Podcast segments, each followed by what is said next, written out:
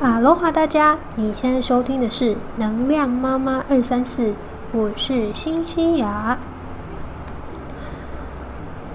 最近所谓的斜杠人生，好像真的非常的受欢迎诶。我的周围的好多朋友，每一个人呢，都有在下班之后的自己的一些兼职，啊啊，有些人呢是做网拍生意。然后呢，有些人是做塔罗师，然后有的是瑜伽老师，然后还有呃翻译。哇，其实这样算起来，好像所谓的斜杠人生，真的是已经非常非常的普遍。这就联想到，其实几年前哦，早在斜杠人生的这个概念很风行的时候。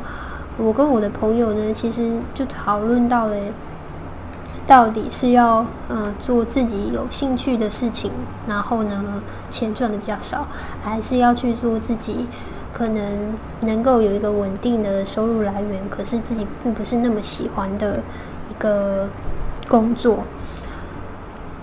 那当时的我们可能就觉得说，嗯，好像真的只能二选一嘛？可是现在看起来。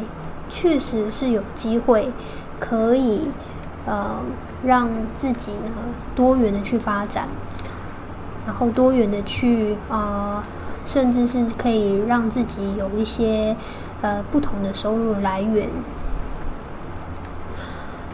今天的这一集呢，我想要跟大家聊一聊，怎么样把兴趣当饭吃，这个会不会是嗯一个遥不可及的梦想？还是呢？其实它也有实现的可能呢。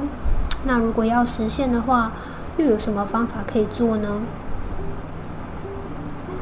准备好了吗？那我们就开始今天的节目喽。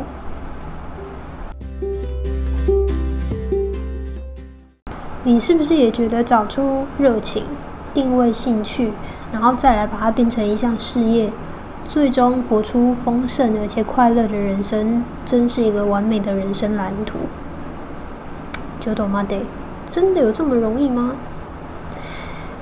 每次呢，我问自己我的兴趣是什么，我却迟迟卡在这一关，没有办法很明确的说出来有什么特别厉害的兴趣。其实因为我好像什么都会一点，但是什么都不专精。所以呢，每次如果遇到要怎么把兴趣当饭吃这个题目的时候呢，我最后想了一想就放弃，然后呢就只好日复一日重复过着日常的生活，上班下班，似乎把兴趣当饭吃的生活目标呢越来越远。这个呢，的确是我好几年前的时候的状态。所以，我想也用一些过来人的经验，能够啊分享一些我的做法。如果呢你现在还没有找到兴趣，那我给你的第一个建议呢是去试，让自己不断的去尝试学习新的事物。无论你的年纪现在是多大多小，只要有着 say yes 的心态。先对未知的事物能够用开放的态度去接受，然后你就知道哪一个是你喜欢的，哪一个是你不喜欢的。至少第一步，你可以先用排除的方式去除掉那些你真的没有感觉的事情。OK，在二十岁的时候，我曾经给自己下一个阶段性的目标，我希望能够在我。接下来十年，可以不断的去接触新的事物，然后去不同的国家，然后去体会、去感受、去学新的技能。然后到三十岁的我，就会知道我该专注在什么事情，想要定居在哪里。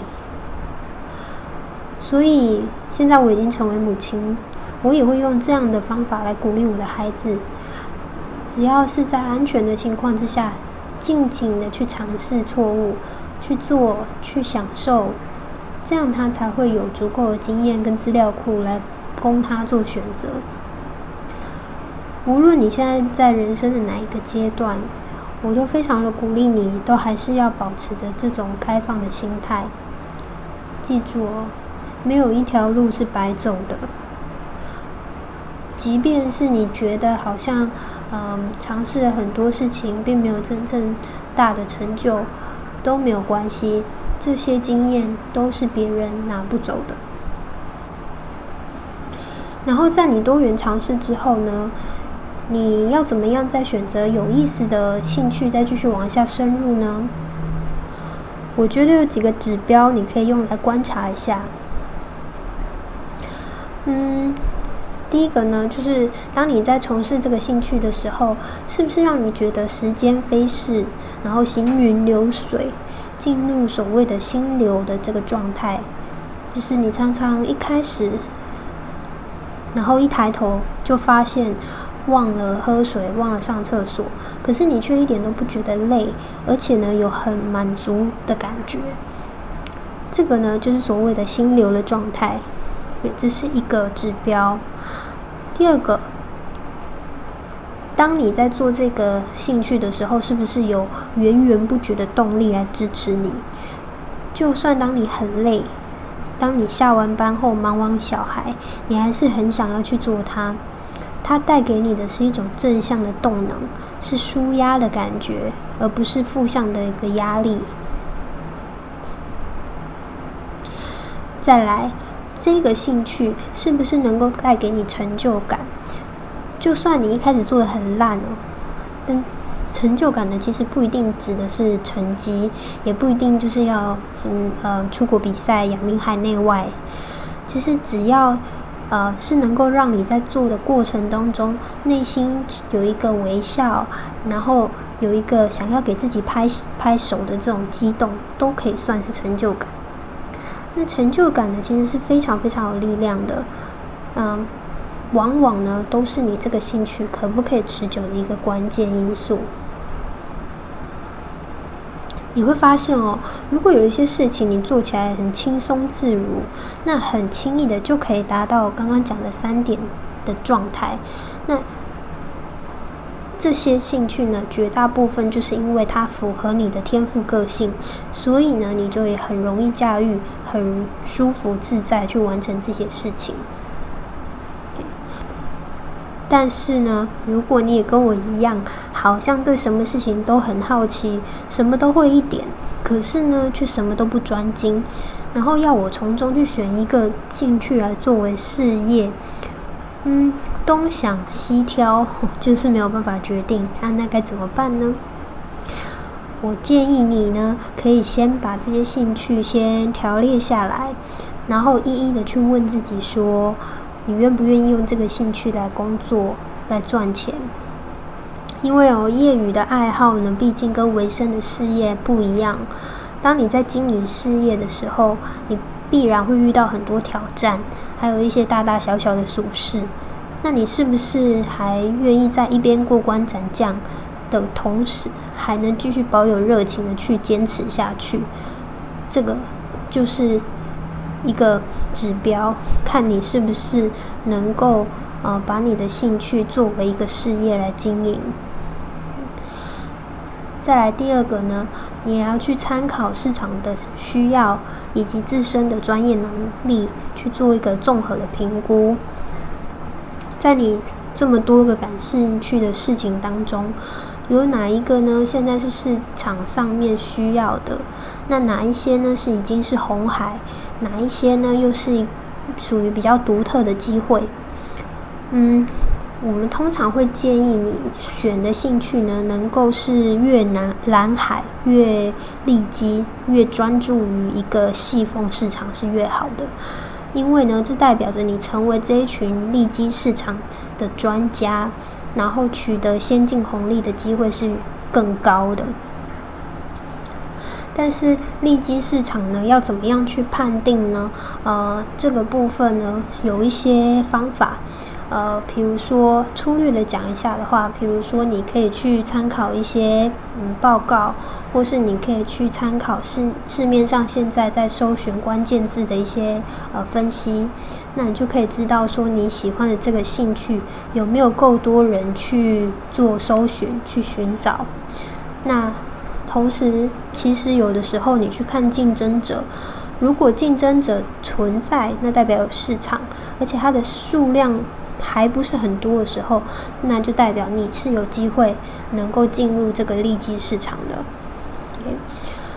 嗯，之后如果我们有机会的话，可以再更多的去说明怎么样去定位，怎么样去找到利基市场。那再来呢？你可以从自身的问题去出发，就是当你在从事这个兴趣的时候，你所遇到的问题，或是你想要知道的事情，通常也都是其他人想要知道跟学习的。那你怎么样可以提供价值给这个市场？是你累积起来的专业能力，还是你在学习过程中收集到的资讯，或者是你的一些独特的观点或是经验？这个呢，就可以是你当你定位好利基市场，那你要用什么内容来提供给这个市场的一个呃一个范围。最后呢，你再去结合你的商业化的动机，然后呃还有你呃我们刚刚提到你所能够提供的价值，这样综合起来，你就有办法去设计出。嗯，一个商业模式，然后可以找到你这个把这个兴趣呢变成呃事业的一个模式出来。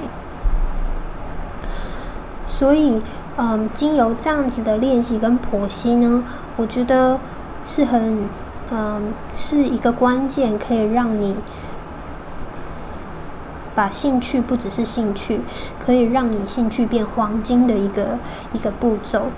那当然，如果你也不觉得一定要做斜杠人生的话，其实也没有关系啊。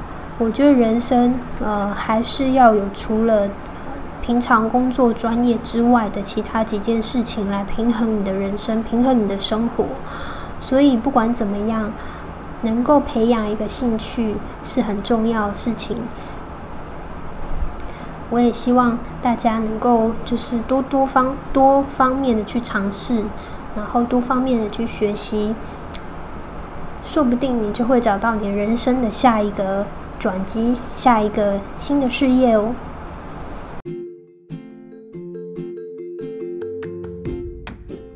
本集的三个行动方案，第一个。把你所喜欢的兴趣一条一条列下来。第二个，为这些兴趣打分。如果你要用兴趣来工作，是不是这些热情都能够大过一些琐碎的事情，让你持续的坚持下去呢？第三个，接着去做一些市场调查，看看这些兴趣是否有商业化的空间，有没有大小适中、刚刚好的利基市场呢？我知道今天所说的内容呢，还是算是比较粗略的方式，但是这是一个好的开始哦，让你开始有意识的去培养、去了解你的兴趣，并且这也是一个机会来发展你的斜杠人生。欢迎到我的网站 power 妈妈二三四 .com 上留言讨论。如果你喜欢我的节目，也别忘了订阅以及分享。我是妈妈，我爱学习，能量妈妈二三四，每周一早上八点，带给你满满的聪明生活能量。我们下集见。